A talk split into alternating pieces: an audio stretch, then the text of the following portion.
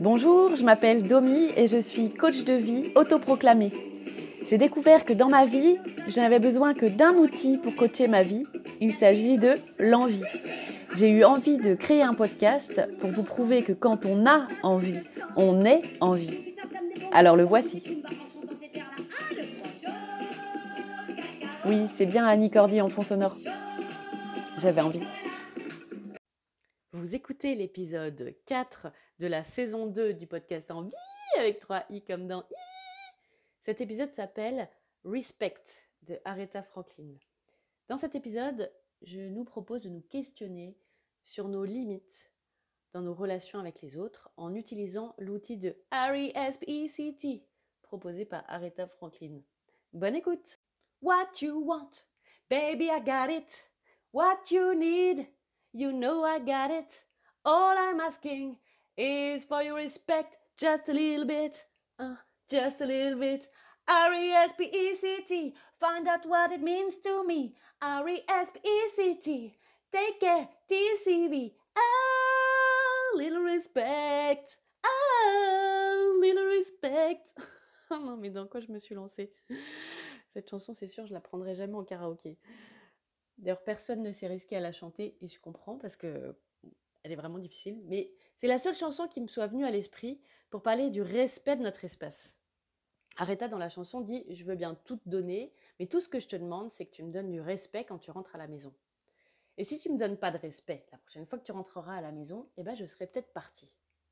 Alors pour la petite histoire, à l'origine, c'était une chanson d'Otis Redding et tout ce qu'il demandait à sa femme quand il rentrait à la maison, c'était un peu de respect, vu que c'est lui qui rapportait l'argent à la maison. Et c'est Aretha qui va reprendre la chanson en inversant les rôles, et on dit qu'elle a réussi à faire un hymne féministe, une chanson quand même macho à l'origine. Et quand elle dit peut-être que la prochaine fois que tu rentreras, je serai partie. Ça peut ressembler à un ultimatum, mais j'ai envie de penser que c'est plutôt une façon d'exprimer ma façon de fonctionner à l'autre et de lui exprimer quelles sont mes limites. C'est comme ça que j'ai envie de l'aborder dans cet épisode. Qu'on trouve comme Aretha, comme demander du R-E-S-P-E-C-T dans nos relations, et comment se retirer si nécessaire d'une situation qui ne nous convient pas? La semaine dernière, on voyait ensemble qu'à la question Qui a le droit? on pouvait répondre la réponse de Liane On a tous le droit Oui, mais alors Ça veut dire que les autres ont le droit de faire n'importe quoi, même des choses qui nous dérangent? Et la réponse est encore oui, ils ont le droit. Ils ont le droit de faire des trucs qui nous plaisent pas, qui nous emmerdent. On ne peut pas les empêcher de faire ce qu'ils veulent. Mais, oui, il y a un mais quand même, mais leur droit n'enlève rien à mon droit de R-E-S-P-E-C-T, selon ce que le mot respect signifie pour vous. Alors moi, je viens de chercher une définition du mot qui me plairait et qui correspondrait à ce que je veux dire. Et voici le début de l'article Wikipédia sur le respect qui me, qui me convient. Le respect évoque l'aptitude à considérer ce qui a été énoncé et admis dans le passé et d'en tirer les conséquences dans le présent. Il peut ainsi être question du respect d'une promesse, du respect d'un contrat ou du respect des règles du jeu. Dans ces exemples, le respect évoque l'aptitude à se remémorer le moment dans lequel un être humain s'est engagé, respectivement à tenir sa promesse, à satisfaire aux conditions du contrat ou à se conformer aux règles du jeu. Et moi, j'ai envie de garder ce sens du respect de mes règles du jeu. Comme on l'a vu dans les épisodes précédents, la vie est un jeu dont on cherche les règles et on n'a pas tous les mêmes règles. Il n'y a pas de règles absolues. Il y en a sur lesquelles on est une majorité à se mettre d'accord, genre ne pas tuer, ne pas voler, ne pas convoiter, etc. Mais on sait aussi que ces règles-là sont très souvent bafouées, pas respectées. Bref, il n'y a pas de règle absolue. Et la preuve, c'est qu'aucune règle n'est absolument parfaitement respectée. Et on a vu aussi qu'il y a plein de règles imaginaires qu'on s'impose sans savoir vraiment à qui on obéit, à quoi. Mais ceci étant dit, on a convenu qu'on se crée nos propres règles du jeu, on joue selon nos propres règles du jeu. Mais le voisin aussi, et nos amis aussi, et nos frères et sœurs, nos parents, notre belle-mère, notre beau-père, chacun joue selon ses règles du jeu. Et parfois la règle du voisin, eh bien, elle vient enfreindre ma propre règle. Et on peut se dire, il n'a pas le droit, ou se demander qui a le droit. Le fait est que quelqu'un peut enfreindre mes règles du jeu. Alors je ne peux pas lui imposer de vivre selon mes règles, mais en revanche, je peux lui demander de R-E-S-P-E-C-T, mes règles. Quand on dit la liberté s'arrête là où commence celle des autres, c'est à cet endroit-là qu'on vient poser une limite à la liberté de l'autre. Cette limite, c'est ma limite. On pourrait imaginer que c'est comme un enclos que je mets autour de moi pour me protéger, et c'est moi qui décide de la forme de mon enclos, de qui a le droit de le franchir et comment. C'est comme une protection de mon espace. il y a ma limite physique, c'est-à-dire la protection que je mets face à des personnes qui ont un comportement violent, par exemple. Je vais protéger mon intégrité physique, m'éloigner physiquement des personnes. Il y a la protection de mon intimité, des règles de ma maison que j'ai envie de respecter, comment je gère cette limite. Il y a aussi les limites de comment on s'adresse à moi, ou les limites de qu'est-ce qu'on me dit, qu'est-ce que j'ai envie d'entendre ou pas envie d'entendre, comment est-ce que je peux faire respecter le fait que je n'ai pas envie d'entendre certaines choses. Donc voilà, comment on peut gérer ce genre de limites-là. Si vous pensez à d'autres exemples d'endroits où on pourrait poser des limites, n'hésitez pas à, m'envoyer un mail avec vos exemples personnels. Et donc voilà, différents endroits où on peut avoir envie de poser une limite, mais c'est pas évident à exprimer à l'autre qu'on n'accepte pas son comportement. Je précise tout de suite que je parle pas de mon cas personnel, je vais donner des exemples qui me sont venus soit de conversations que j'ai pu avoir ou d'appels de coaching que j'ai pu écouter. Donc pour commencer, il y a ma limite physique.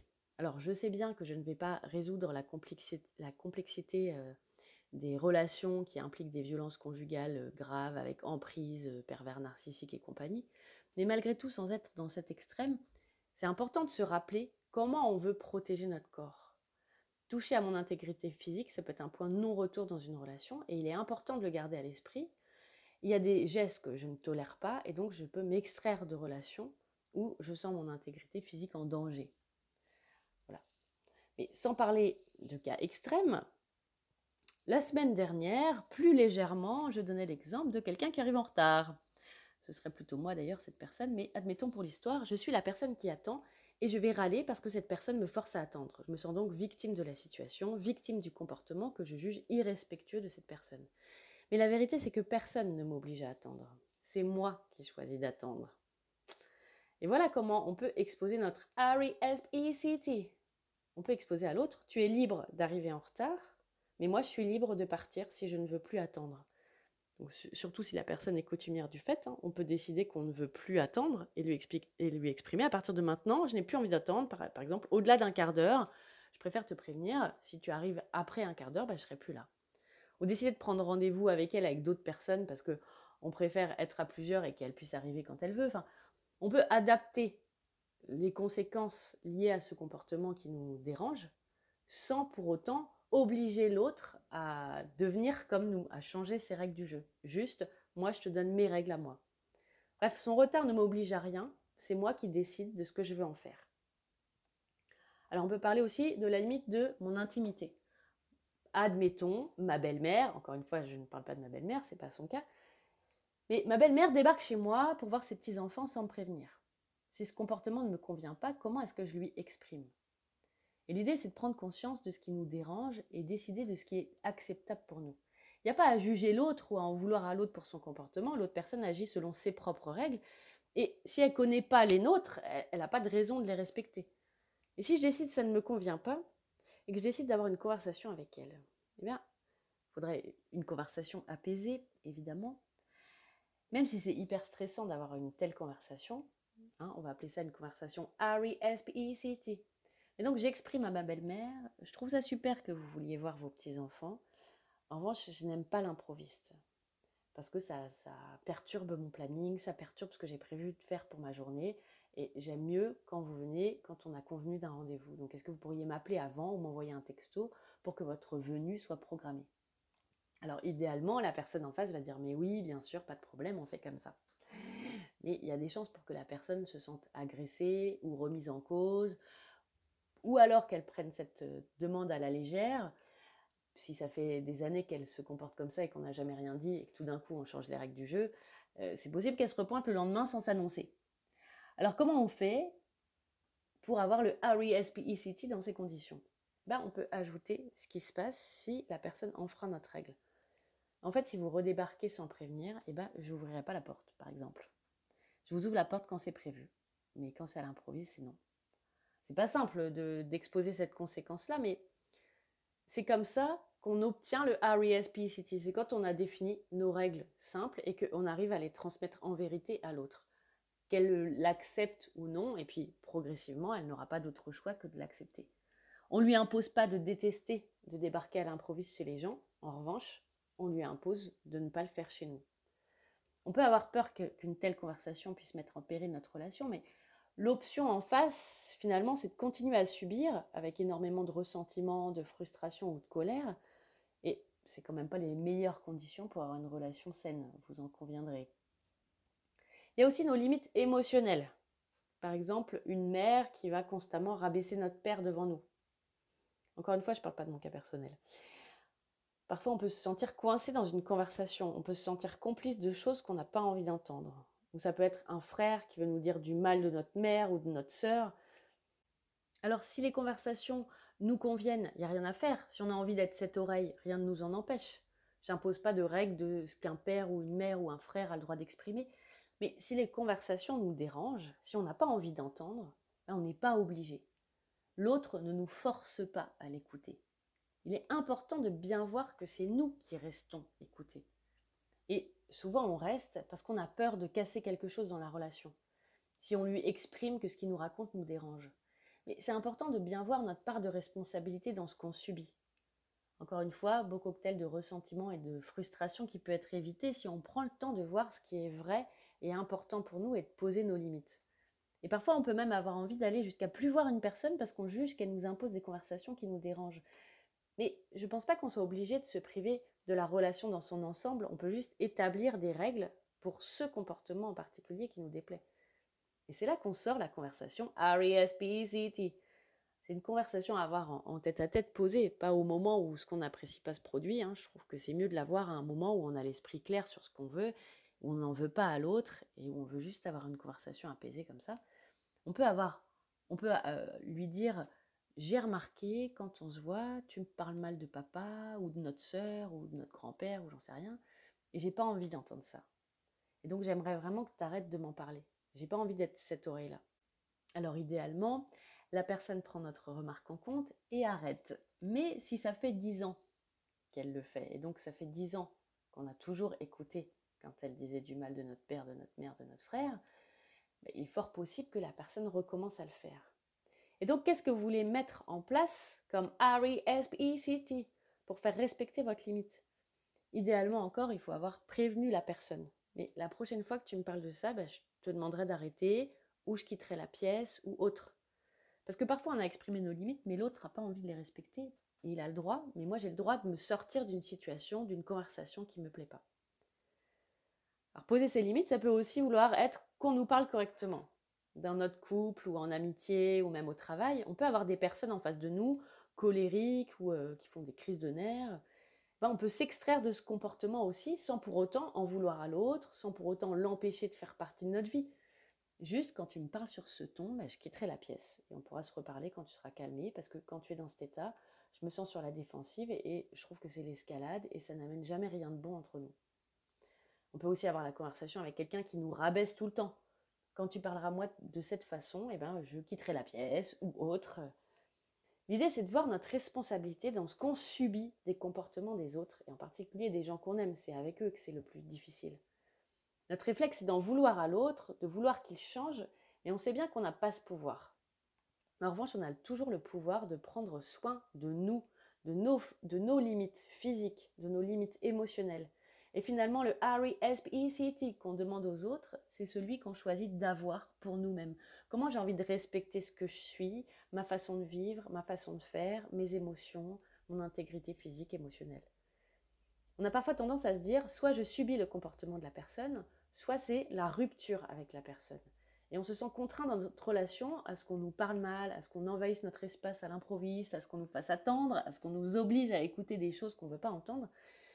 Notre liberté, notre, respect se trouve à l'endroit où on prend soin de nous-mêmes, où on respecte notre fonctionnement et qu'on sait faire en sorte de se protéger des comportements pas toujours adaptés des personnes en face.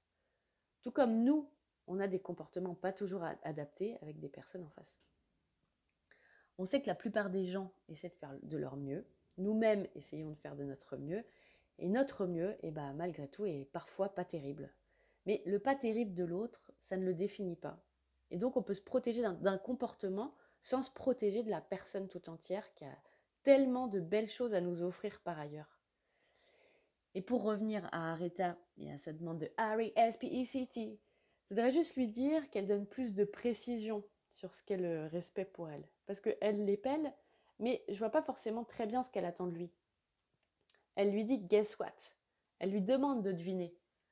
Alors on imagine qu'elle lui demande de bien lui parler ou de prendre soin d'elle ou de faire attention à elle. Moi je nous invite à être le plus précis possible parce qu'en vrai, on est très mauvais pour deviner. On devine très souvent à côté. Mais ce qu'elle exprime bien, en tout cas, c'est la conséquence de si ces règles du jeu ne sont pas respectées. C'est pour ça que j'avais choisi cette chanson. Elle ne sera plus là quand il rentre. Aretha, elle a bien compris que quoi qu'il arrive, elle a le dernier mot sur le R-E-S-P-E-C-T de ses règles. Et Aretha, c'est marrant, je viens de réaliser que pour un épisode sur les limites, le prénom Aretha, c'était plutôt bien trouvé. Je lui demandais du R-E-S-P-E-C-T just a little bit et il arrêta. Je lui demandais du R-E-S-P-E-C-T sur le ton qu'il emploie et il arrêta. Je lui demandais du R-E-S-P-E-C-T sur ses visites à l'improviste et elle arrêta. Alors je vous souhaite de bonnes conversations de R-E-S-P-E-C-T, ça fait beaucoup de fois que je le dis, et je vous souhaite que les personnes en face les entendent. La semaine prochaine, ce sera les vacances scolaires, donc il n'y aura pas d'épisode. Vous vous demandez sans doute la différence entre la saison 1 et la saison 2 parce que pour l'instant ça se ressemble quand même beaucoup, mais ça va bientôt venir. Je prépare en ce moment des interviews d'enquête sur l'envie. C'est en cours, je vous en dis plus bientôt. En attendant, merci pour votre écoute et à jeudi en 8 ou en 16.